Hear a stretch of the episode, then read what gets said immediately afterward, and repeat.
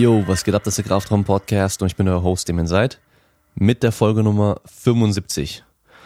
Wir nähern uns langsam den 100 Folgen. Auch nicht schlecht. Also, hey, für die 100. Folge muss ich mir auf jeden Fall dann was Großes überlegen. Ich muss mal ausrechnen, wann die rauskommen wird. Ähm, jetzt haben wir 75, dann kommt am Sonntag 76 raus und dann noch genau zwölf Wochen. Zwölf Wochen kommt es hin bis Weihnachten, könnte sogar sein. Naja, mal schauen, was wir da dann machen. Da könnt ihr euch ja auch schon mal überlegen, ob ihr da was Spezielles haben wollt, ob ihr da eine besondere Idee habt. Vielleicht auch aus anderen Podcasts, was die gemacht haben zum Jubiläum, was Cooles. Was ich ähm, auf jeden Fall nicht machen werde, ist irgendwie alle bisherigen Folgen so die Highlights zusammenschneiden, weil das finde ich eigentlich ziemlich doof. Ähm, solche Folgen habe ich mir selber nie angehört. Aber naja, ihr merkt vielleicht schon, ich habe heute schon wieder keine Ahnung, worüber ich reden soll. Weil bei mir ist aktuell auch eigentlich gar nicht so viel los, also irgendwie nicht so viel Neues oder so. Außer, ja gut, es gibt paar Sachen, aber die kann ich jetzt noch nicht äh, offiziell sagen. Deswegen, da muss ich mich noch ein bisschen gedulden, bis ich da was ankündigen kann. Aber so bisher alles beim Alten. Nico ist aus dem Trainingslager zurückgekommen und haben jetzt nochmal, lass mich überlegen, diese und nächste Woche Training. Dann sind nochmal zwei Wochen stehen an, wo wir trainieren und auch Wettkämpfe sind. Und dann haben wir nochmal komplette neun Wochen bis zur WM. Bei der soll es natürlich dann richtig krachen, soll die Kugel richtig weit fliegen. Und dann ist auch die Saison für dieses Jahr schon wieder rum. Und dann geht die Vorbereitung los auf Tokio 2020. Ja, also sind wir mal gespannt, was dann jetzt erstmal bis zur WM noch geht. Und vor allem, was dann auch nach, äh, bis Tokio noch geht. Ich hoffe ja, wir bekommen es hin, dass er die 15 Meter knacken kann. Bis äh, Tokio. Das wäre natürlich der Hammer, wenn er als erster kleinmäßiger 14 Meter gestoßen hat und dann auch noch die 15 Meter als erster schafft. Bin auf jeden Fall zuversichtlich, dass es bei ihm drin ist und vor allem, wenn halt körperlich alles passt, er fit ist und dann auch beim Wettkampf genau die Technik auch stimmt. Weil das ist auf jeden Fall beim Kugelstoßen echt krass, dass, ich bin jetzt aber kein Kugelstoßer, aber es ist technisch eine sehr anspruchsvolle Sportart und du kannst echt topfit sein, richtig explosiv, richtig Power haben und so weiter, aber wenn du die Kugel nicht triffst in dem Moment, dann fliegt die trotzdem nicht so weit. Ja, und er sagt halt, er hat, weil wir immer noch am Technik umstellen sind und da am, am Üben sind, dass es halt besser wird und alles einfach passt, hat er bei den ganzen Wettkämpfen jetzt nie irgendwie so das Gefühl gehabt, okay, die hat er jetzt richtig, richtig gut getroffen. Und das heißt, allein schon da kann er sagen, er weiß, wenn er die richtig trifft, dann geht er nochmal 40, 50 Zentimeter mehr. Das heißt, da ist auf jeden Fall noch einiges drin. Und ich glaube, vielleicht für nächsten Donnerstag mal schauen, könnte ich mit Nico noch mal eine kleine Folge machen. Ah, jetzt habe ich, ah, man, man sagt irgendwas und dann merkt man so im Nachhinein, okay, da hat man jetzt was gesagt, das könnte man auch falsch verstehen. Nur weil er kleinwüchsig ist, kleinwüchsig ist, machen wir keine kleine Folge, sondern einfach nur, weil wir dann jetzt nicht eine große Folge machen mit eineinhalb Stunden, sondern eher so eine halbe Stunde vielleicht. Einfach nur mal so die, die letzten Monate, seit wir zusammenarbeiten, Revue passieren lassen. Auch mal aus der Sicht von, von ihm als Athlet. Das könnte ich mal machen, das wäre, glaube ich, ganz cool, weil ihr habt ja auch die Folge, boah, ich weiß schon gar nicht mehr, Folge 6, Folge 7, das dürfte es, glaube ich, gewesen sein. Ich scrolle gerade mal runter. Es sind ja mittlerweile schon so viele, ich kann mir gar nicht mehr merken, welche Folge was war. Genau, Folge Nummer 6 ist mit Nico Kappel. Also da ist schon jetzt einige Zeit vergangen. Naja, ich habe auf jeden Fall jetzt die Woche von Pascal Su ein Grip-Shirt bekommen. Das werde ich heute Abend noch testen. Macht auf jeden Fall erstmal einen geilen Eindruck. Black on Black, so wie ich es mag. Also, ach, das kann man schon wieder voll falsch verstehen. nee, aber auf jeden Fall schwarzes Design auf dem schwarzen Shirt. Finde ich immer gut, wenn es nicht gleich so knallig ist und äh, so übertrieben. Vor allem, weil da ja hinten auch so mega viel drauf ist, ist natürlich dann auch schwarz auf schwarz ein bisschen cooler. Ähm, werde ich heute testen und werde dann auch direkt mal ein Feedback geben können, ich denke mal, ich werde die auch irgendwie auf YouTube mal vorstellen, das T-Shirt und ein klein, kleines Review dazu machen, weil ja doch sowas ein wirkliches Nischenprodukt ist, was aber für jeden, der im Fitnessstudio trainiert, richtig geil sein sollte. Weil man hat ja meistens Bänke, die einfach nur mega rutschig sind. Theoretisch sollte man ein Handtuch benutzen. Habe ich im Fitnessstudio aber bisher nie gemacht. Ich sag dann immer, ich habe es vergessen oder so, oder sag halt, okay, ich werde danach eh die Bank abwischen, was ich auch mal mache. Aber ich habe halt keinen Bock, irgendwie mit einem Handtuch auf einer rutschigen Bank zu trainieren und dann mega rumzurutschen.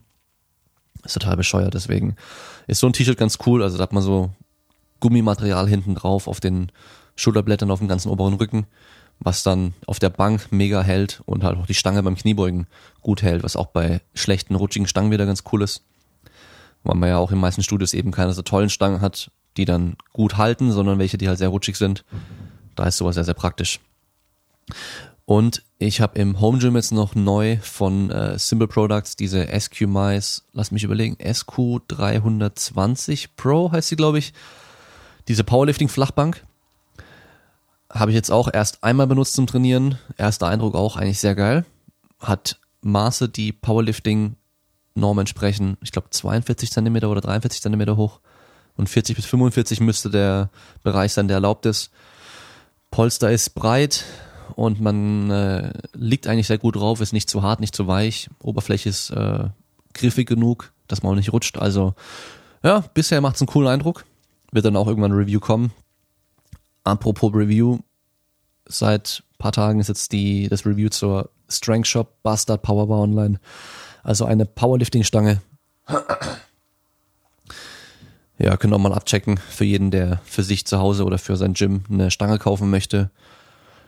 300 Euro und eigentlich eine sehr empfehlenswerte Stange und äh, sehr aggressiv gerendelt, also für Powerlifting eigentlich optimal.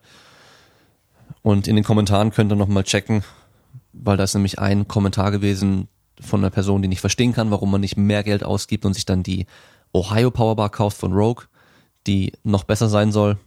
Und da haben wir dann so ein bisschen, was heißt diskutiert, aber einfach nur, wir meinen beide das Gleiche, aber ähm, haben so einen anderen Standpunkt. Und ich sag halt, für die meisten reicht halt dieses gut genug. Also wie im Training natürlich auch, ja, wir braucht nicht das Beste, sondern es muss gut genug sein und es reicht. Und äh, in dem Fall kann man einfach Geld sparen. Ja, und die Stange ist gut genug, so wie eigentlich so gut wie jede Stange von den meisten großen Herstellern mittlerweile. Sei es eine 200 Euro Stange oder eine 300 Euro Stange. Die sind auf jeden Fall gut genug für jeden, für fast alles, was wir machen. Klar, wenn du äh, Ray Williams bist und über 400 Kilo Kniebeugen machst, dann würde ich vielleicht schon eine Squat Bar kaufen und eine, eine Stange, die dir wirklich optimal gefällt, die noch ein bisschen härter ist und so weiter. Aber für dich und mich, die einfach so zu Hause trainieren und jetzt nicht die ultra monsterstarken Typen sind oder Mädels, da tut's jede Stange und es kommt einfach eher drauf an, wie scharf ich die, will ich die Rendelung, äh, Rendelung haben, was will ich für eine Beschichtung haben und so weiter. Aber gut genug sind sie alle. Und wenn ich bei der Stange 100 Euro sparen kann, beim Rack 300 Euro sparen kann, habe ich mehr Geld für Gewichte oder auch bei der Bank und so weiter, dann kann ich mir gleich ein bisschen mehr kaufen an verschiedenem Equipment, habe mehr Möglichkeiten als dann ja eine Stange für von mir aus 1000 Euro und aber keine Gewichte haben und keine kein Rack, weil ich einfach nicht genug Kohle habe in dem Moment. Ja, also das ist immer so eine Sache, wo man schauen muss, gut genug und optimal ist nicht unbedingt das gleiche, aber beides funktioniert und beides reicht in der Regel auch. So, aber jetzt mal zum heutigen Thema. Und zwar äh, Alex, also fps.training auf Instagram, hat vor ein paar Tagen einen Post gemacht, wo er einfach nur die Leute erinnert hat, dass wir, ich sage jetzt schon wir, also dass wir Persönlichkeiten, die jetzt auf Instagram so Inhalte bringen, die auch informativ sind und auch Fragen beantworten und so weiter, die jetzt im Fitnessbereich, im Kraftsportbereich, Athletikbereich, eigentlich ganz egal welcher Bereich. Wir setzen keine Ärzte. Und wir können auch nicht diagnostizieren, wir dürfen auch nicht diagnostizieren. Das heißt, ich bekomme auch immer wieder Fragen, ähm, Schulterschmerz beim Bankdrücken, was soll ich machen? Also erstmal eine Frage, die ist so allgemein, die kann ich nicht beantworten. Will ich auch nicht beantworten. Ähm, ich will mich da nicht aus dem Fenster lehnen und sagen, so, ja, gut Bankdrücken, viele machen den und den Fehler, das könnte das und das sein, probier mal das und das. Weil dann habe ich den Leuten schon was in den Kopf gesetzt. Okay, ich habe wahrscheinlich eine falsche Technik und deswegen reiße ich meine Bizepssehne zum Beispiel. Muss aber nicht sein. Es kann ja sein, du hast einen Tumor. Es kann sein, du bist als Kind mal draufgefallen und äh, war irgendwas kaputt und nie richtig geheilt. Das weißt du aber nicht genau und das kann der Arzt dann sehen, wenn der ein Röntgenbild macht, zum Beispiel. Ja, oder kann auch ein Physiotherapeut eher sehen, wenn er halt dich testen kann.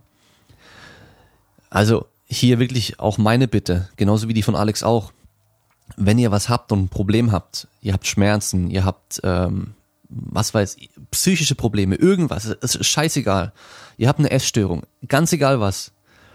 Geht zu einem Experten, zu einem ausgebildeten Experten, einem anerkannten Experten, also in den meisten Fällen einfach ein Arzt. Geht zu einem Sportmediziner, geht zu einem Orthopäden, geht zu einem ähm, Psychologen, also es gibt für jedes Problem irgendwo einen Experten und einen Spezialisten und geht da auch hin und nutzt es auch. Und geht nicht auf Instagram und lasst euch von irgendeinem Heini, der vielleicht Sportwissenschaft studiert hat oder vielleicht auch gar nicht studiert hat, also nicht nur fachfremd, sondern einfach vielleicht auch gar nichts studiert hat oder einfach nur so ein paar Bücher gelesen hat und ein paar Verschwörungstheorien-Blogs äh, Blogs folgt und lasst euch von dem dann irgendwas in den Kopf setzen. Und der sagt euch dann genau, was ihr für Probleme habt. Es kann nicht richtig sein, es kann nicht funktionieren. Klar kann man Glückstreffer haben. Ja. Natürlich, äh, wie gesagt, wenn jemand kommt mit Schulterschmerz beim Bankdrücken, ist die Wahrscheinlichkeit sehr hoch, dass mit der Technik was nicht stimmt und du auf Dauer halt dich äh, überlastest, deine, dein, dein Gewebe einfach äh, reizt und du wahrscheinlich auch noch dann zu oft und zu viel und zu schwer trainierst mit der falschen Technik. Das ist sehr wahrscheinlich, aber es muss nicht sein. Ja, und von daher lass es checken. Und lieber einmal zu viel zum Arzt gehen, als einmal zu wenig. Und jetzt kommen wir eben zum großen Problem. Und zwar in den Kommentaren waren erstmal sehr viele Leute, die zugestimmt haben. Auch Leute, die damals den Fehler eben begangen haben, auf irgendwelche Leute zu hören also auch solche Leute wie Coach Cecil zum Beispiel, ja, die, wie soll man sagen, die, wenn man sich jetzt mal Marketing anschaut und auch zum Beispiel für YouTube, weil ich habe jetzt mich ein bisschen da ein, eingelesen, eingearbeitet in, in dieses Marketing für YouTube, auch wie schreibe ich gute YouTube-Titel für die Videos. Ja, dann kann man natürlich immer so schauen, was ist meine Zielgruppe? Gehen wir jetzt mal in den Fitnessbereich, okay. Ich mache jetzt ein Video für die Grundlagen von Muskelaufbau. So, wer wird sich sowas anschauen, wer ist meine Zielgruppe? Dann sage ich mal, okay, Jungs zwischen 14 und 25, die unsicher sind, wenig Selbstbewusstsein haben, weil sie denken, sie haben zu wenig Muskeln. So, und mit diesen Ängsten kann ich jetzt spielen. Ja, und, und das irgendwie in den Titel reinpacken. Auch wenn der Inhalt top ist und richtig ist und alles, kann ich natürlich das jetzt für mich nutzen. Das sagt ja Pascal zum Beispiel auch immer, dass er das irgendwie nutzen muss, weil er halt sonst einfach weniger erfolgreich ist, aber das auf eine Art und Weise macht, dass es nicht übertrieben ist. Also so Clickbait-Titel, ja, so Titel, wo man denkt so, okay, ähm, da muss ich jetzt draufklicken zum gucken, was da jetzt da drin im Video erzählt. Und genauso läuft es halt dann auch über Instagram und ähm, bei diesen ganzen Gurus und Scharlatanen. Du hast dann Leute, die sind verzweifelt, weil sie halt irgendwie seit 15 Jahren übergewichtig sind und alles anscheinend ausprobiert haben, aber natürlich nie was richtig gemacht haben. Ähm, und nicht abnehmen konnten. Und jetzt kommt halt hier irgendeiner, der halt sagt, hey, es ist gar nicht deine Schuld, dass du bisher nicht abnehmen konntest, weil die ganzen Medien erzählen irgendwelche Lügen. Ja, und deine Schuld ist es nicht, sondern du weißt nur nicht, was du richtig machen sollst. Und es gibt hier eine, eine Sache, die du wahrscheinlich noch nie probiert hast, und zwar irgendwie deine Hormone zu optimieren oder irgend sowas anderes. Ja, die kommen mit irgendwas, was sich vielleicht äh, gut anhört, und für jemanden, der keine Ahnung hat und das Hintergrundwissen nicht hat, auch irgendwie plausibel anhört. Das sind da meistens auch Leute, die haben eine Persönlichkeit, um sowas gut verkaufen zu können. Das ist immer eine Sache von Verkaufen auch. Ja, und auf einmal ähm, glauben die Leute dran, probieren es aus und ihr wisst ja, der Glaube versetzt, versetzt Berge und in dem Fall halt Placebo-Effekt. Und oftmals, wenn es dann funktioniert, also gerade wenn es um Abnehmen geht, dann bringt euch auch irgendeine Hormonoptimierung oder irgendeine andere Geschichte, die euch verkauft wird, eh nur dazu, Kalorien zu reduzieren. Ja. Und es lag dann zum Beispiel auch nicht daran, dass ihr Gluten weggelassen habt oder irgendwas anderes weggelassen habt oder zu irgendeiner bestimmten Uhrzeit nicht mehr gegessen habt, sondern ihr habt am Schluss einfach weniger Kalorien zu euch geführt, als ihr verbraucht habt und nehmt dadurch ab. Ja. Aber ich, ich kenne das nämlich. Also ich kenne so Leute, die sowas gemacht haben, die bei dem Guru um die Ecke hier auch sowas gemacht haben, und da war es im Endeffekt so, der, der, der, testet die vorher mit irgendwelchen Körperfettmessungen und schließt dann von denen, von daraus auf die Hormone von denen und sagt, okay, du hast bei dem und dem Hormon ein Problem, davon zu viel, davon zu wenig, dein Schlaf ist schlecht, du hast zu viel Stress und keine Ahnung was. Gibt denen dann ganz viele Regeln, die am Schluss alle dazu führen, dass du weniger Kalorien zu dir nimmst. Die Leute nehmen damit ab, weil es ja so viele krasse Regeln hat und ähm, er genau gesagt hat, was das Problem ist, glauben die auch daran und machen es dann auch und ziehen es dann auch durch für ein paar Wochen und haben auf einmal Erfolg. Und dann sagen sie, ja krass, es funktioniert ja. Ja, einfach nur weniger Essen hat vorher nicht funktioniert. Oder einfach nur mehr Sport hat auch nicht funktioniert. Oder ähm, Kalorienzellen hat bei mir auch nicht funktioniert. Das Ding ist halt, die haben es natürlich nicht richtig gemacht, sonst hätte es ja funktioniert.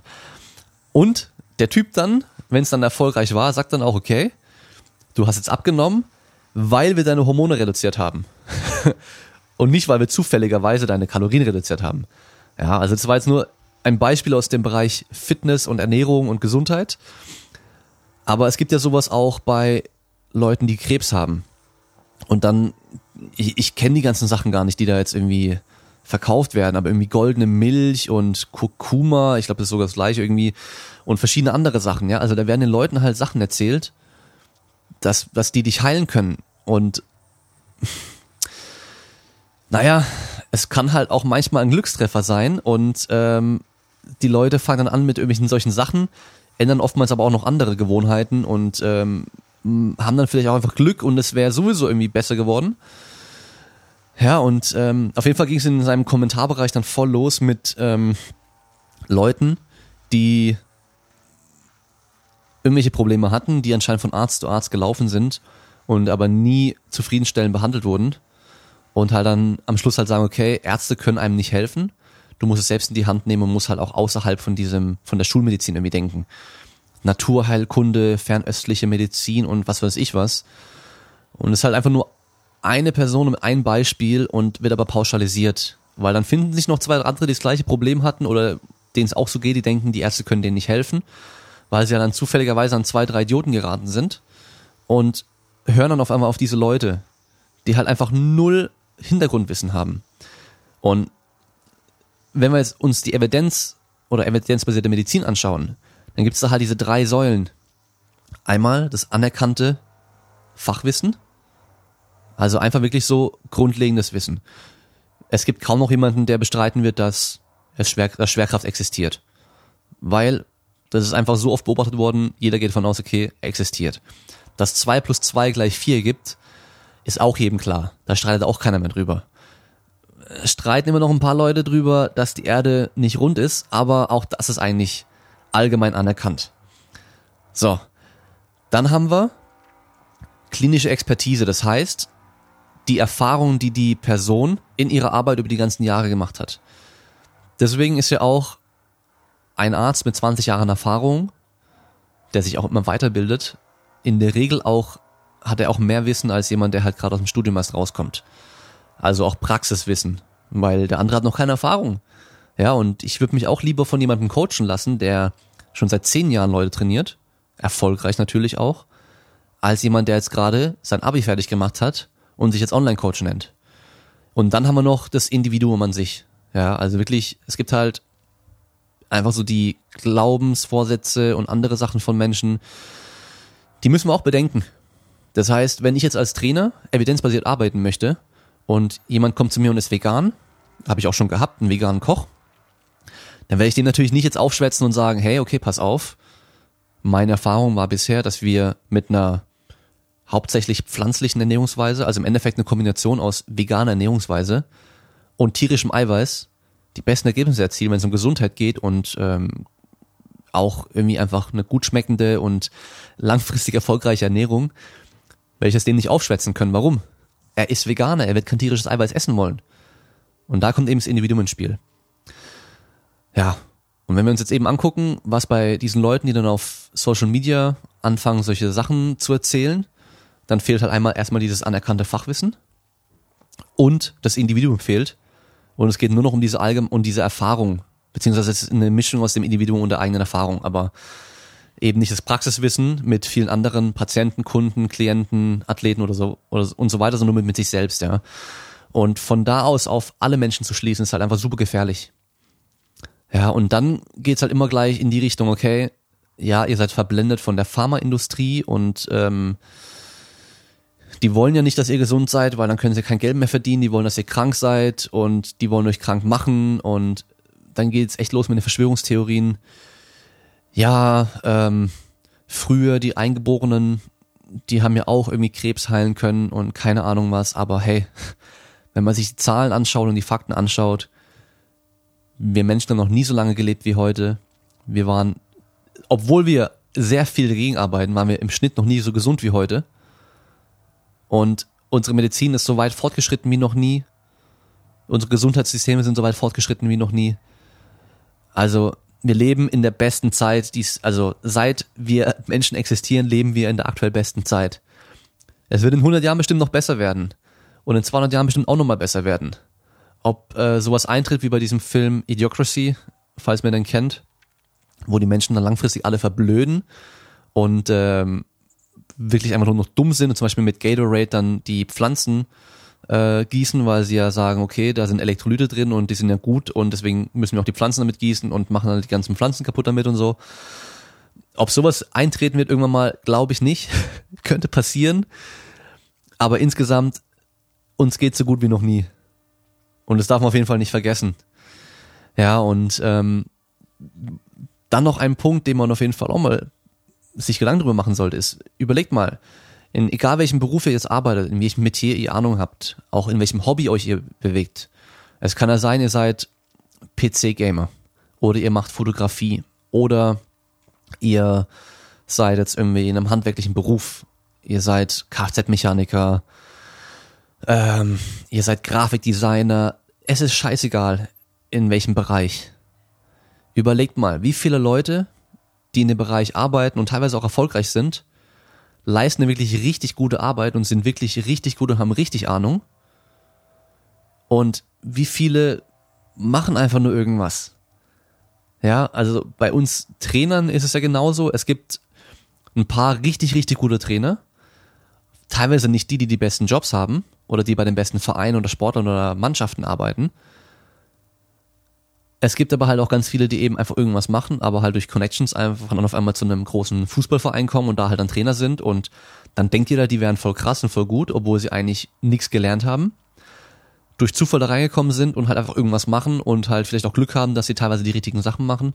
Ich meine, gut, grundlegendes Training ist ja nicht schwer, aber ähm, ein richtig gutes Training, ein optimales Training für den, für den Trainee, äh, Trainee zu finden, ist dann schon auf jeden Fall ein bisschen aufwendiger.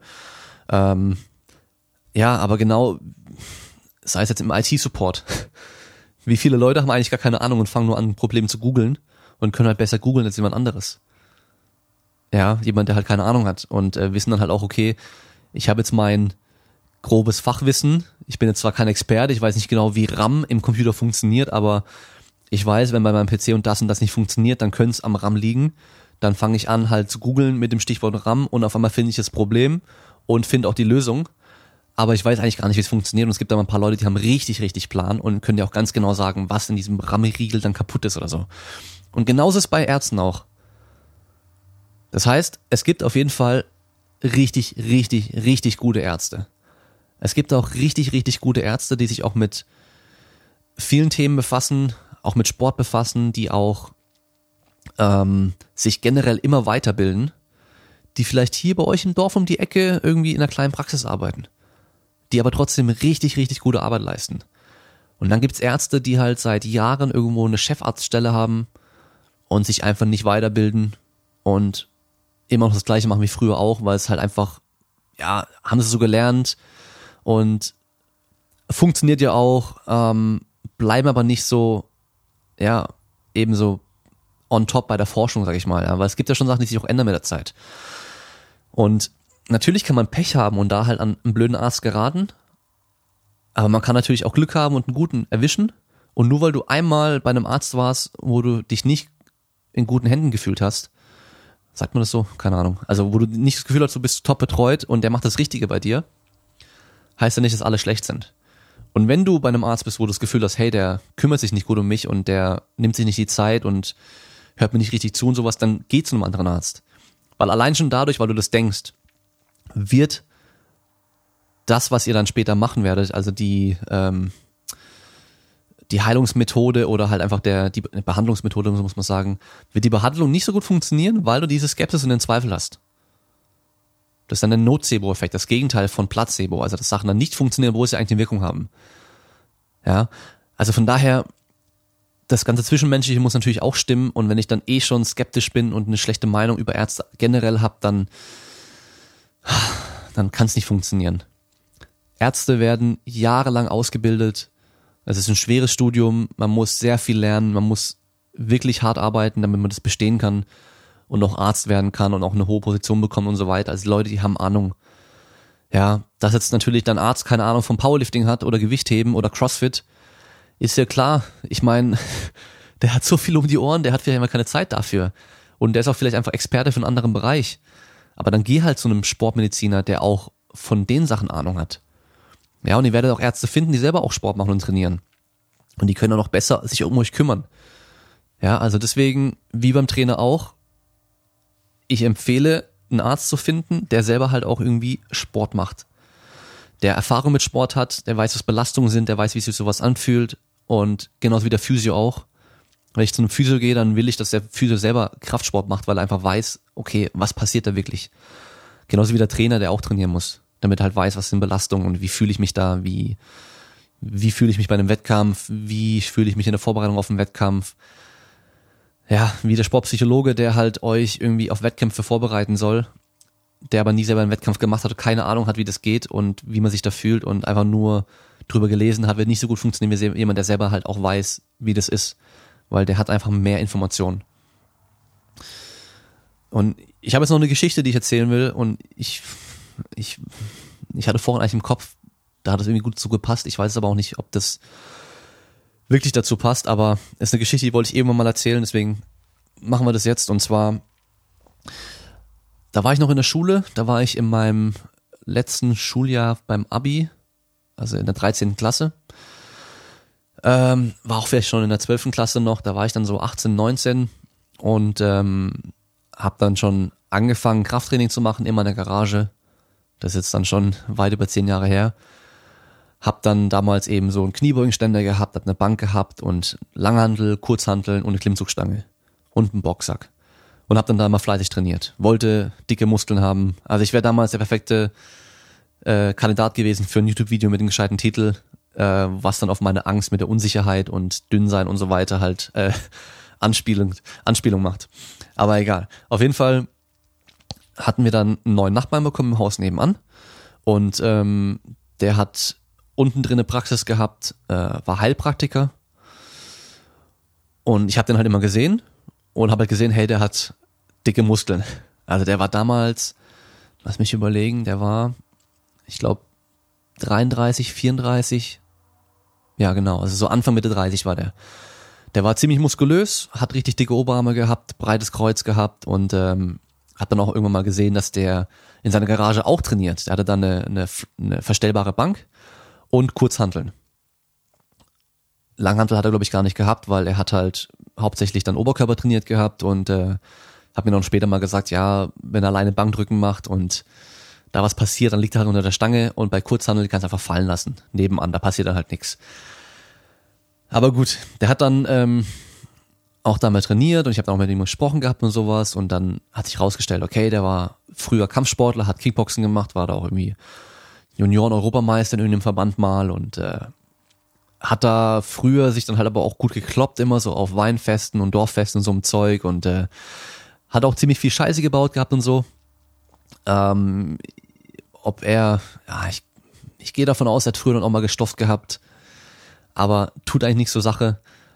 Hat dann auch richtig Bodybuilding gemacht, war auch auf der Bühne als äh, Junior und dann auch ähm, als Erwachsener noch und hat dann irgendwann so einen Wandel gemacht, einfach so so einen geistigen Wandel, sag ich mal, ist dann nach Indien zu irgendeinem Guru und hat dann da sich ausbilden lassen und ja, also auch irgendwie konvertiert und keine Ahnung was, dann auch Heilpraktiker geworden und so. Also ist dann schon so eine ganz andere Persönlichkeit geworden, war auf jeden Fall ein richtig, richtig netter Typ. Ähm, immer sehr ruhig. ähm, ja, aber immer noch voll am Trainieren, hat dann auch sehr viel Ausdauer dann später gemacht. Auch damals, er ist dann immer joggen gegangen und ähm, auch richtig, richtig ambitioniert joggen gegangen und trotzdem noch weiter ein Krafttraining gemacht. Hat dann irgendwann sich noch einen Hund geholt, so ein ähm, Ridgeback, diese, ich glaube Löwenhunden sagt man dazu, die haben auf dem Rücken oben so eine Streifen von Haaren, der in die andere Richtung wächst und haben dann eben so einen sichtbaren Streifen. Und der hieß dann Zabo, sein Hund. Und äh, ich habe schon viele Ridgebacks gesehen, aber der war einfach riesig und auch muskulös, also ein, ein krasser Hund, einfach ein richtig schöner Hund. Und den hat er halt dann auch trainiert und hat dann wirklich so einen Hundeexperten zu sich geholt, der dann für ein paar Tage bei denen war und dann auch beobachtet hat, wie die alles machen zusammen und so und hat dem dann halt auch da geholfen, dann den Hund richtig zu erziehen und sowas. Also der hat schon auch alles so dann sehr gut gemacht, also sei es jetzt mit der Arbeit, sei es mit dem Hund, sei es mit seinem eigenen Training. Der hat dann auch, okay, damals hatte ich wenig Ahnung davon, dann auch angefangen dann so erstmal aus der Ernährung fast alles zu streichen, alle Supplements zu streichen, damit er auch viele Sachen geschenkt, die er noch hatte, die, die er dann nicht mehr nehmen wollte. also normales Eiweißpulver und Pre-Workouts und alles mögliche ähm, und hat dann einfach nur viel Gemüse gegessen und dann von da aus dann halt Stück für Stück Sachen wieder hinzugefügt. Er wollte einfach sehr gesund sein. Er wollte gesund leben und ähm, hat viel Sport gemacht. Also einfach so, dass ihr wisst, was für eine Art von Mensch der war. Er hat mir dann auch wirklich so zweimal so den Arsch gerettet, muss man sagen. Und zwar einmal vor meinem äh, Sportabi. Da musste ich auch diese 3000, nee, den Cooper-Test laufen. Und ihr wisst ja, ich war in Ausdauer nie im Leben gemacht. Das war das erste Mal, dass ich da angefangen habe zu joggen. Und ich habe dann, ich weiß noch, die letzte Laufeinheit, glaube ich, zwei Tage vor dem Sportabi, habe ich dann gesagt, okay, ich laufe jetzt nicht mehr so schnell, wie ich kann heute, sondern ich mache einfach mal so einen Lauf. Ich laufe einfach querfeld ein. Ich bin wirklich auch über die Felder gelaufen und wirklich querfeld ein. Und laufe einfach mal los und in einem entspannten Tempo und lauf mal einfach so lang. Ja, einfach mal gucken, wo ich hinlaufe und wann ich wieder zurückkomme. So. Ähm, damals hatte ich noch keine GPS äh, Tracker, Uhr oder kein, kein Handy mit GPS oder sonst irgendwas. Ich bin einfach nur losgelaufen mit meiner Musik und sonst nix. Also keine Ahnung, wie lang, wie weit ich gelaufen bin. Ich war eine Dreiviertelstunde unterwegs. Also so lang wie noch nie davor. Und ähm, war super entspannt. Ich war im Flow, war richtig gut. Bin nach gekommen, hab dann ganz normal gegessen und so weiter. Und am nächsten Morgen, am Tag vor dem Sportabi, wache ich auf und ich kam kaum noch aus dem Bett raus. Und ich denk so, ey, scheiße, was ist denn jetzt los? Ey, mein Rücken, mein kompletter Rücken war einfach dicht und ich hatte Schmerzen, ich konnte nicht aufstehen, ich konnte mich nicht aufrichten. Das heißt, ich bin dann aus dem Bett raus, habe mich so rausgequält, bin dann so irgendwie wie so ein Shrimp da gestanden, so nach vorne gebeugt, habe dann meine Hände auf den Knien immer gehabt und mich das abstützen müssen, weil ich einfach sonst mich nicht halten konnte. Und ich war echt immer verzweifelt, ich wusste nicht, was los ist, warum. Ich habe doch nichts gemacht, ich war locker joggen, da kann doch nichts kaputt gehen. Ja, so, dann äh, weiß ich nicht, habe ich, hab ich meine Cornflakes morgens gegessen, meine Kellogg's Max, ähm, über, über der, über der Spüle in meiner Küche, weil ich halt einfach so vorgebeugt stehen musste. Ich konnte mich nicht hinhocken, ich konnte äh, aufrecht stehen auch nicht. Das heißt, ich bin da so halb da gehangen, hab dann gegessen und wusste nicht, was ich machen soll. Bin dann zu ihm rüber, hab äh, geklingelt gehabt und habe ihm gesagt, hey du Stefan, ähm, du musst mir helfen, ich weiß nicht, was los ist. Weil der war ja Heilpraktiker. Ob er Physio war, weiß ich gar nicht. Auf jeden Fall war er Heilpraktiker. Und ähm, dann hat er gesagt, ja, okay, ähm, komm in einer halben Stunde nochmal vorbei. Dann bin ich äh, zu ihm gekommen, dann hat er mich auf die Massageliege gelegt, hat mich dann irgendwie durchmassiert, erstmal den ganzen Rücken durchmassiert, hat dann so dieses klassische irgendwie an den Beinen ziehen gemacht, alles drum und dran, mich so gerichtet, ja, also jetzt im Nachhinein weiß ich halt viele Sachen auch, die halt irgendwo nichts bringen, aber in dem Moment dachte ich so, okay, krass, mein, mein eines Bein ist gerade länger, der zieht jetzt daran, tut es wieder gerade machen und so weiter. Das sind ja Sachen, wenn du eben keine Ahnung hast, das hört sich krass an. Okay, ja klar, dass mein Rücken weh tut, wenn meine Beine unterschiedlich lang waren, weil das irgendwie falsch in der in dem Hüftgelenk irgendwie drin saß oder sonst irgendwas. Hat dann auch so meine sozusagen meine Faszien durchgezogen. Hab, den Begriff gab's, gab's damals glaube ich noch gar nicht. Ähm, und mir noch irgendwelche Globuli gegeben sogar, ja, die ich nehmen sollte. Ich wusste nicht, was das alles ist, aber ich habe das alles gemacht und ähm, hat sich danach direkt besser angefühlt. Und ähm, am nächsten Morgen bin ich dann auch aufgestanden und habe dann auch direkt so, okay, Rücken ist nicht 100 Prozent, aber es geht wieder, es geht. Und ich fühle mich gut und war super dankbar. Hab dann auch die das Sportabi gemacht, alles top gewesen. Hab dann auch am Abend dann noch ihm Bescheid gegeben, so hey, richtig geil, danke für deine Hilfe, du hast mir echt geholfen und ich äh, habe meine Leistung bringen können und so weiter. Also richtig, richtig gut. Und ähm, dann war es Sporteingangsprüfung. Eine Woche davor. Und das gleiche wieder. Keine Ahnung, was los war. Aber das gleiche wieder.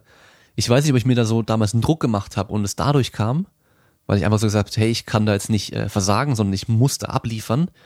Und weil es dann eine Sache war, wo ich einfach unsicher war mit dem Laufen, obwohl ich es jedes Mal ja auch gut geschafft habe, aber halt trotzdem einfach nicht mein, mein Bereich, in dem, in dem ich gut bin. Und das gleiche wieder durchgemacht sozusagen, ja. Und ähm, hat mir wieder helfen können.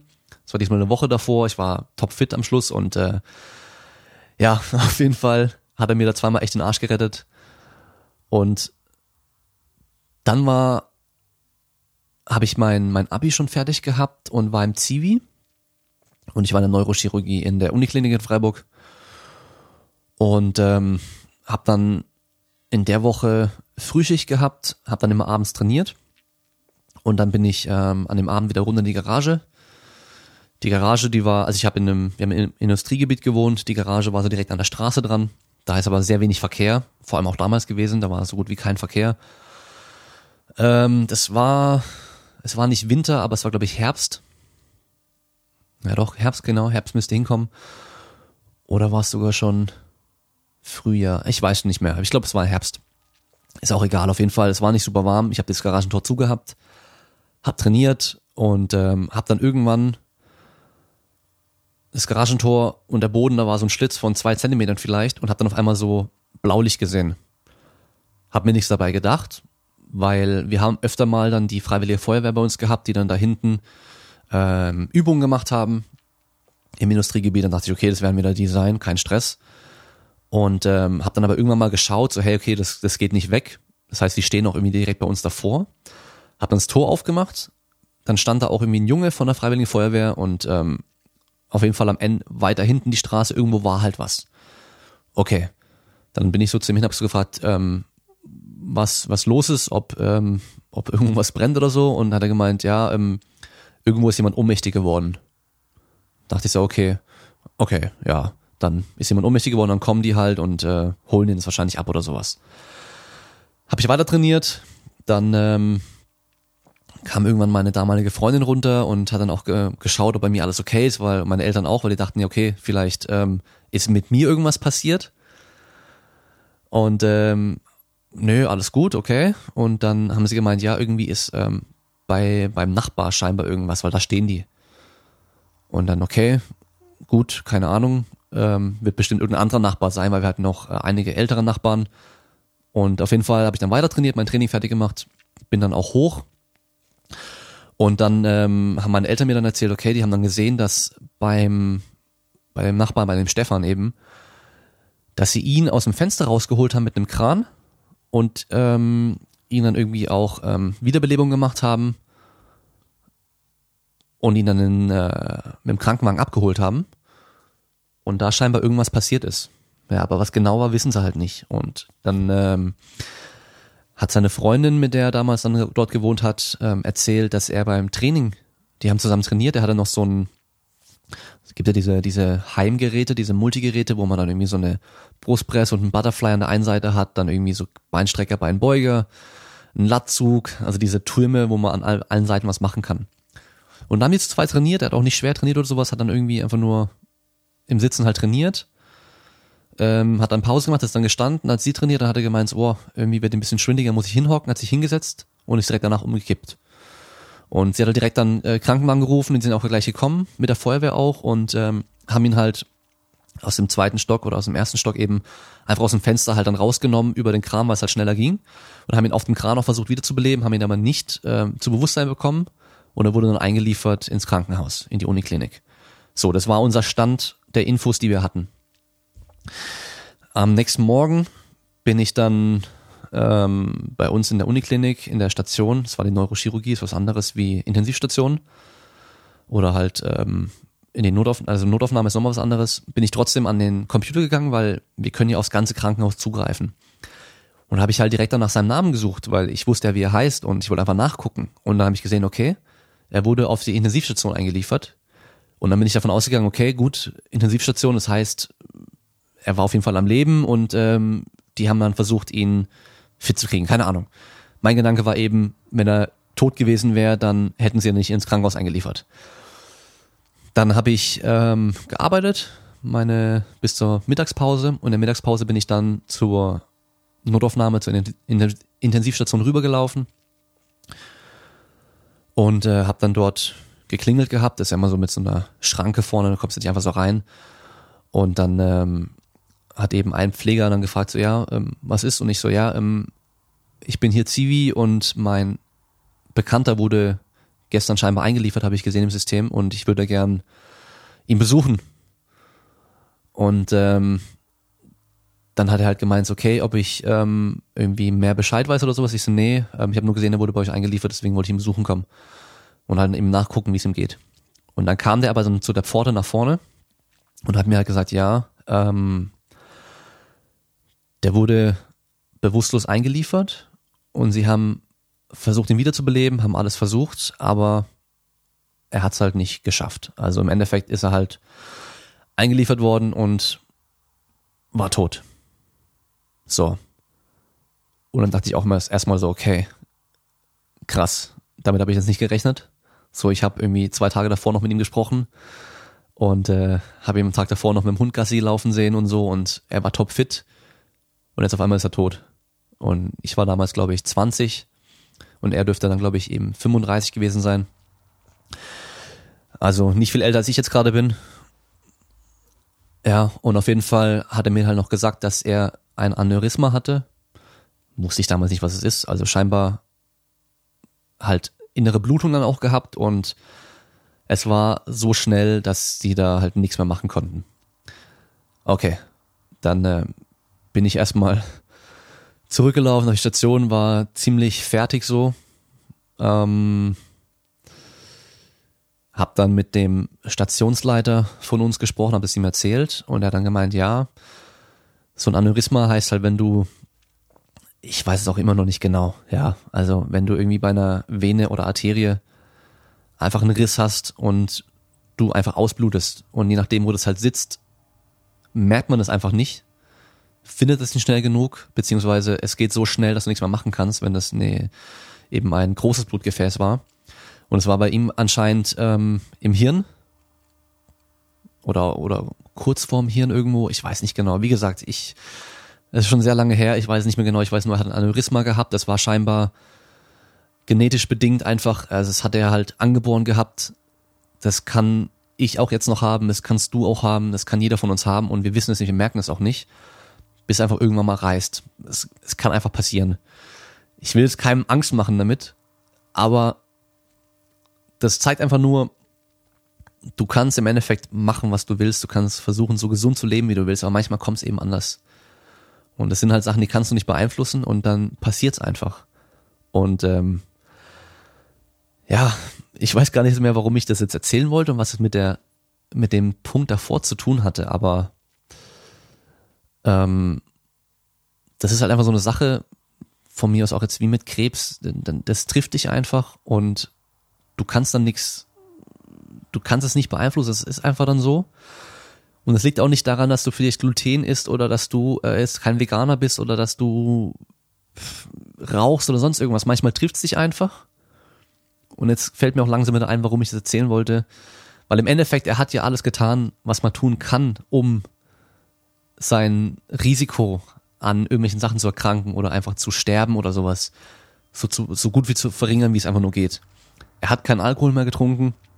Er hat nicht geraucht, er hat keine anderen Drogen mehr genommen. Er hat sich viel bewegt, er hat Sport gemacht. Er hat sich gesund ernährt. Er hat sich ein Umfeld geschaffen, was ihm gut getan hat. Er hat sich einen Hund angeschaffen, der ihn glücklich gemacht hat.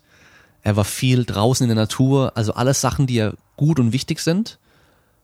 Und trotzdem bei einem leichten Training, also er hat nicht schwer trainiert an dem Tag. Einfach, er hat einfach locker trainiert mit seiner Freundin zusammen. Also jetzt nicht irgendwie Kreuzheben maximal versucht, dass dir eh fast schon der Kopf platzt und da passiert sowas, sondern nee, er hat einfach locker trainiert, hat auf einmal gedacht so, boah, ich, mir wird gerade ein bisschen schwindlig und auf einmal ist er weg. So. Ja, und ähm, es kann einfach halt so schnell gehen. und ja, wie gesagt, also das, wenn man sowas einfach mal so sich überlegt, okay, es kann wirklich so schnell gehen und es sind auch Sachen, die kann ich nicht beeinflussen, ich kann mein Bestes geben, also so wie immer, auch beim, beim Sport, bei der Arbeit, bei allem. Aber was am Schluss bei rauskommt, kann ich nicht beeinflussen. Ich kann nur wissen, okay, ich habe mein Bestes gegeben. Aber, ja, weiß nicht, ob jetzt Memento Mori da jetzt irgendwie der passende Begriff ist. Also eigentlich ja schon, aber ich glaube, ich weiß auch gar nicht, warum ich da jetzt so weiterzähle, aber das Ding ist halt, ich habe oftmals das Gefühl, weil diese ganzen Kommentare, ähm, ich weiß ja auch, was der Alex dann noch so für private Nachrichten bekommen hat auf diesem Post. Es sind halt Leute, die werden, die fühlen sich angegriffen, weil er jetzt halt einfach so sagt, hey Leute, hört einfach nicht auf jeden Depp, der auf Instagram irgendwie jetzt einen auf Coach oder sonst irgendwas macht oder Heiler oder Guru, sondern geht halt zu Ärzten und die Leute sind aber jemand, sind halt Personen, die mit sowas schlechte Erfahrungen gemacht haben. Es gibt ja auch immer, es gibt ja auch bei jedem Medikament, gibt es auch immer eine Person, oftmals, die halt stirbt, wenn sie das Medikament nimmt auch wenn es hunderttausend anderen Menschen hilft, gesund zu werden, eine andere Person bringt's um. Aber wir haben einfach so ein, ein Risiko, was wir halt abwägen. Und es ist bei den Medikamenten, die zugelassen sind, in der Regel halt, ist das Risiko sehr, sehr, sehr gering. Und andere Behandlungsmaßnahmen sind oftmals eben gefährlicher. Ja, und Sachen, die man halt früher gemacht hat, sind halt noch viel gefährlicher gewesen. Ja, ich meine, Leute haben früher Quecksilber geschluckt, weil sie halt dachten, es würde einen gesund machen. Und äh, weiß man heutzutage, okay, mh, hm, war keine so gute Idee. Oder Leute, die halt irgendwelche psychischen Störungen hatten oder halt ständige Kopfschmerzen hatten, die haben einfach ein in, in den Kopf reingebohrt, damit die da keinen Druck haben. ja, oder die bösen, bösen Geister entweichen können. Ja, und ähm, ist keine gute Idee natürlich. Das wissen wir heute, das wusste man damals nicht. Wir handeln im Endeffekt bei dieser Evidence-Based Practice oder evidenzbasierten Medizin mit dem bestmöglichen Wissen, was wir haben und versuchen eben das Bestmögliche zu erreichen mit dem besten Gewissen. Ja, und ihr könnt davon ausgehen, dass euch Ärzte nicht einfach so irgendwas Böses wollen. Und wir können auch davon ausgehen, dass die damals bei ihm auch alles gegeben haben, um ihn wiederzubeleben und am Leben zu erhalten. Aber manchmal kann man einfach nichts mehr tun. Und jetzt deswegen irgendwie zu sagen, Ärzte sind scheiße oder die Medizin ist scheiße und die funktioniert nicht, ist einfach nur dumm. Und es bringt nichts. Und klar ist es halt so ein Thema, wenn du dann jemanden hast, der oder jemand bist, der falsch behandelt wurde, weil es kann ja passieren. Am Schluss sind wir auch nur Menschen und die Ärzte sind auch nur Menschen. Und uns passieren einfach Fehler, das ist einfach ganz normal. Kann es einfach sein, dass halt eine falsche Behandlung ausgewählt wird, die dir vielleicht mehr schadet als hilft. Und du am Schluss halt, oder bei einer OP passiert ein Fehler und du bist auf einmal gelähmt oder sonst irgendwas. Das kann immer was passieren. Und klar ist es dann scheiße und du bist dann angepisst und ja, du bist dann emotional in dem Thema halt voll drin. Aber deswegen Leute, die dann sagen so, hey, geh zum Arzt und, und sicher dich ab und geh vielleicht zu mehreren Ärzten, die dann einfach als Hurensohn zu beleidigen, nur weil die halt so einen Post machen. Das ist einfach nur, es ist dumm. Und allein schon, dass es uns heutzutage so gut geht, dass wir darüber streiten können, ob jetzt eine vegane Ernährung oder eine ketogene Ernährung oder eine High Carb oder Low Carb oder glutenfrei oder sonst irgendwas besser ist und das so fanatisch machen und wie so eine Religion auch machen. Das zeigt doch einfach schon, wie gut es uns geht, ja, dass wir uns über so Sachen streiten können und eben nicht irgendwie darüber, hey, ähm, ich muss schauen, ob mein Kind überhaupt drei Jahre alt wird oder nicht, so wie es früher mal war. Ja, also ähm, ich weiß nicht, wie ich von hier aus jetzt noch weitermachen soll. Vielleicht ist einfach nur so ein Denkanstoß. Ich gehe mal davon aus, viele von euch haben auch ähnliche Geschichten, die sie erzählen könnten, wo man einfach mal merkt, so hey, uns geht's eigentlich sehr gut, aber es kann auch sehr schnell mal vorbei sein. Und ähm, wenn man sowas im, im Hinterkopf hat, dann denkt man vielleicht generell mal so ein bisschen anders und äh, denkt auch zweimal drüber nach, was man jetzt einer anderen Person vielleicht auch schreibt, ob man sie jetzt einfach persönlich angreift, weil sie eine andere Meinung hat. Ähm, ich muss sagen, ich bin immer noch kein Fan davon, wenn Leute halt einfach generell falsche Informationen rausbringen. Ähm, oftmals sind es aber nur Kleinigkeiten. Also ja, also wenn es um Training geht, dann ist es meistens ja nur Kleinigkeiten. Die Grundlagen von Training machen ja eigentlich alle richtig oder die meisten richtig. Bei der Ernährung sieht es schon ein bisschen anders aus, weil dann geht es ja auch schon Richtung Gesundheit und wenn es um Richtung Gesundheit geht, dann wird es alles schon sehr fanatisch wieder. Ähm, das heißt, wer da einfach Leute generell gefährdet, weil er halt falsche Informationen rausgibt und äh, so tut, als hätte er Ahnung und als wüsste er, wovon er spricht und als wäre alles andere nur falsch, dann ist es natürlich gefährlich. Und dafür ist es auch wieder gut, dass es Social Media gibt, weil halt zwar auch die ganzen Idioten eine Stimme haben, aber eben auch die ganzen Leute, die halt gute Arbeit leisten, auch eine Stimme haben. Und das ist nochmal so ein Appell auch an alle, die gute Arbeit leisten, lasst euch von diesen ganzen Hatern und von diesem ganzen anderen Scheiß einfach nicht unterkriegen. Auch wenn dann diese ganzen Freaks halt kommen und euch persönlich beleidigen und euch drohen und sonst irgendwas. Also scheiß drauf, macht trotzdem weiter. Ja.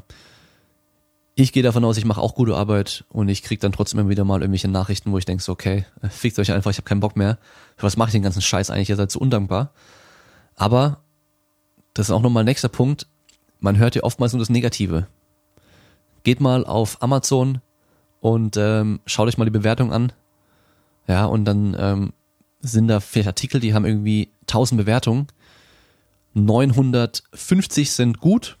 Das sind einfach Leute, die halt einfach so schreiben, ja, gut, tolles Teil, funktioniert. Und dann gibt's aber irgendwie 50 Ein-Sterne-Bewertungen von Leuten, die einfach komplett abkotzen können über das Produkt, weil es einfach überhaupt nicht funktioniert und einfach nur Stress und Theater gibt. Und ähm, das sind aber auch die, die am ehesten halt auch was schreiben, weil wenn ich da was kaufe, erwarte ich ja, okay, es funktioniert. Und es funktioniert einfach. Also ich kaufe es und es funktioniert, fertig. Wenn ich aber was kaufe und es funktioniert nicht, dann rege ich mich drüber auf und erzähle es auch anderen. Aber wenn ich mir jetzt zum Beispiel ähm, ein paar Schuhe kaufe und die anziehe und die passen, sind normal bequem und äh, gehen nicht sofort kaputt, dann okay, ist halt so. Wenn ich aber ein paar Schuhe kaufe und die fallen nach dem zweiten Mal tragen direkt auseinander, dann werde ich jedem sagen, so, Alter, ey, die Schuhe von der und der Marke, das Modell, Alter, das ist der größte Scheiß, die darfst du niemals kaufen, ey. Die habe ich gekauft, sind sofort auseinandergefallen. Ich habe die zweimal angehabt, bin rumgelatscht in der Stadt und die sind auseinandergefallen. Darüber werde ich jedem erzählen, der irgendwas mit Schuhen gerade sagt oder sagt, er braucht neue Schuhe oder sowas. Ja, weil es mich persönlich betroffen hat und ich halt einen Verlust hatte und einen Schaden hatte deswegen. Und genauso ist es halt mit solchen Sachen wie Ärzten und Ernährung und sonst irgendwas halt auch. Ja, wenn dann jemand kommt und ähm, er sagt, oh, ich habe mich vegan ernährt. Also in meiner Schulklasse damals war einer. Der hat dann auf einmal angefangen, sich vegan zu ernähren, aber hat sich halt nicht informiert. Der hatte keine Ahnung. Er hat keine B-Vitamine zu sich genommen extra, der hat keine anderen Supplements genommen, die er vielleicht hätte nehmen sollen. Er hat null drauf geachtet, was er generell halt isst, einfach nur Hauptsache vegan. Der hat wahrscheinlich so gut wie gar kein Eiweiß zu sich genommen oftmals. Und der hat sich halt irgendwie, ich weiß nicht, also wie gesagt, das ist, ist Schulzeit. Also wird, wir hatten ja alle keine Ahnung. Meine Erinnerungen sind auch nicht mehr so gut, aber der hat halt auf jeden Fall halt irgendwann mal immer Magenschmerzen gehabt. Der hat immer wenn er gegessen hat, irgendwie kotzen müssen und sonst irgendwas, weil er halt einfach sich den Magen irgendwie verdorben hat.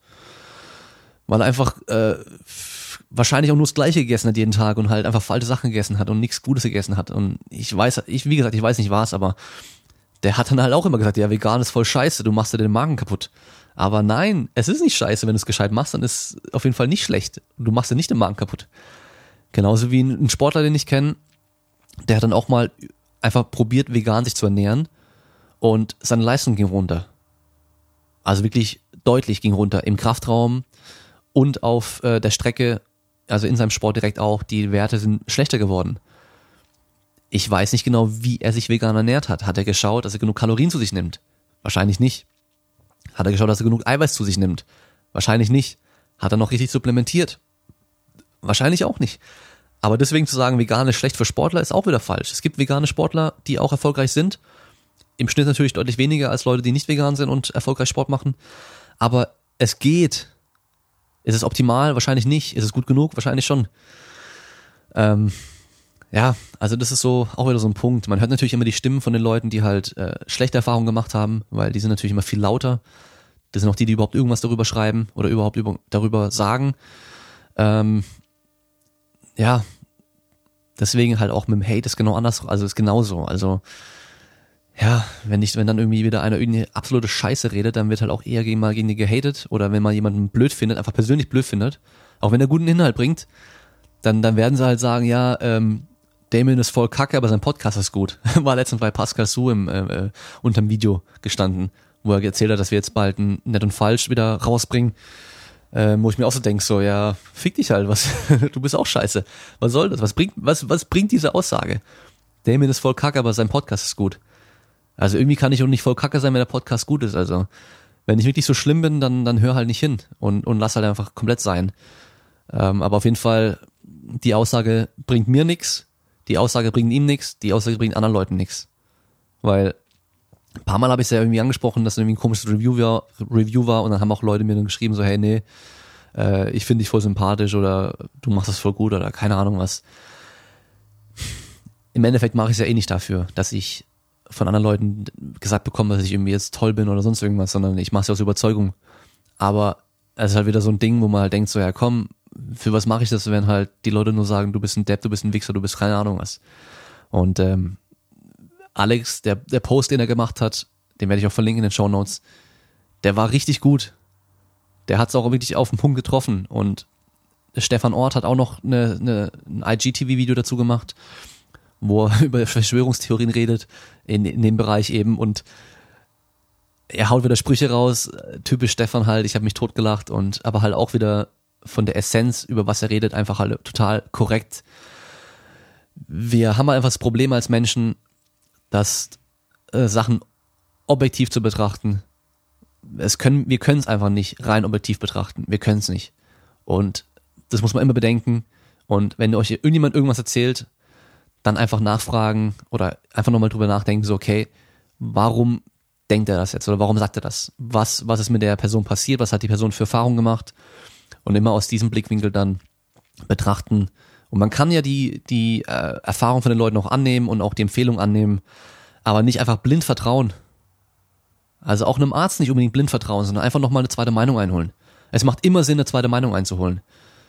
Ähm, ich muss jetzt überlegen, in nicht diesen Sonntag, auch nicht nächsten Sonntag, sondern übernächsten, also in drei Folgen, Sonntagsfolgen, ähm, kommt ein BMX-Fahrer, der Mike Bayer, der hatte von seinem einen Arzt, nachdem er kein Leistungssportler mehr war, das okay bekommen, er darf wieder voll belasten sein Bein nach einem Bruch, nach einem schlimmen Bruch und hat immer Schmerzen gehabt und ist dann wieder zu seinem alten Sportarzt, bei dem er halt jahrelang war, mit seinen zig Verletzungen halt auch immer war.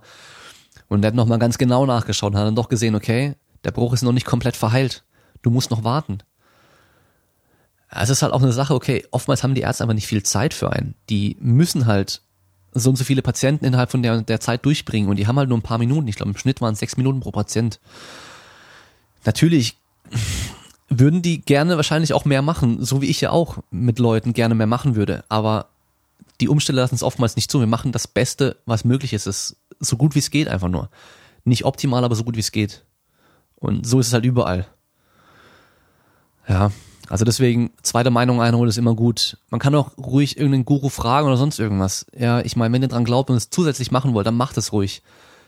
Haut euch zusätzlich irgendwie kiloweise Ingwer rein oder, oder was gibt's da noch? Keine Ahnung. Also, ja, aber Medikamente funktionieren und deswegen leben Menschen viel länger und sterben nicht mehr an der Grippe und sonst irgendwas. Und äh, ja, wie gesagt, nicht einfach blinde Leuten vertrauen, die keinerlei Wissen in dem Bereich haben und sich nur selber was angelesen haben, ohne irgendwie wissenschaftlich arbeiten zu können und so weiter.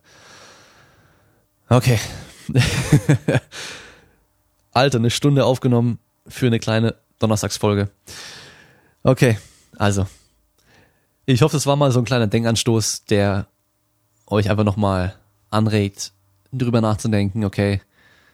Oder einfach nur mal so in Erinnerung ruft, weil das ist, glaube ich, nie schlecht. Uns geht so gut, dass wir nie dran denken, so, hey, es könnte auch ganz schnell mal vorbei sein und einfach nochmal nachdenken, so, was ist mir wirklich wichtig auch?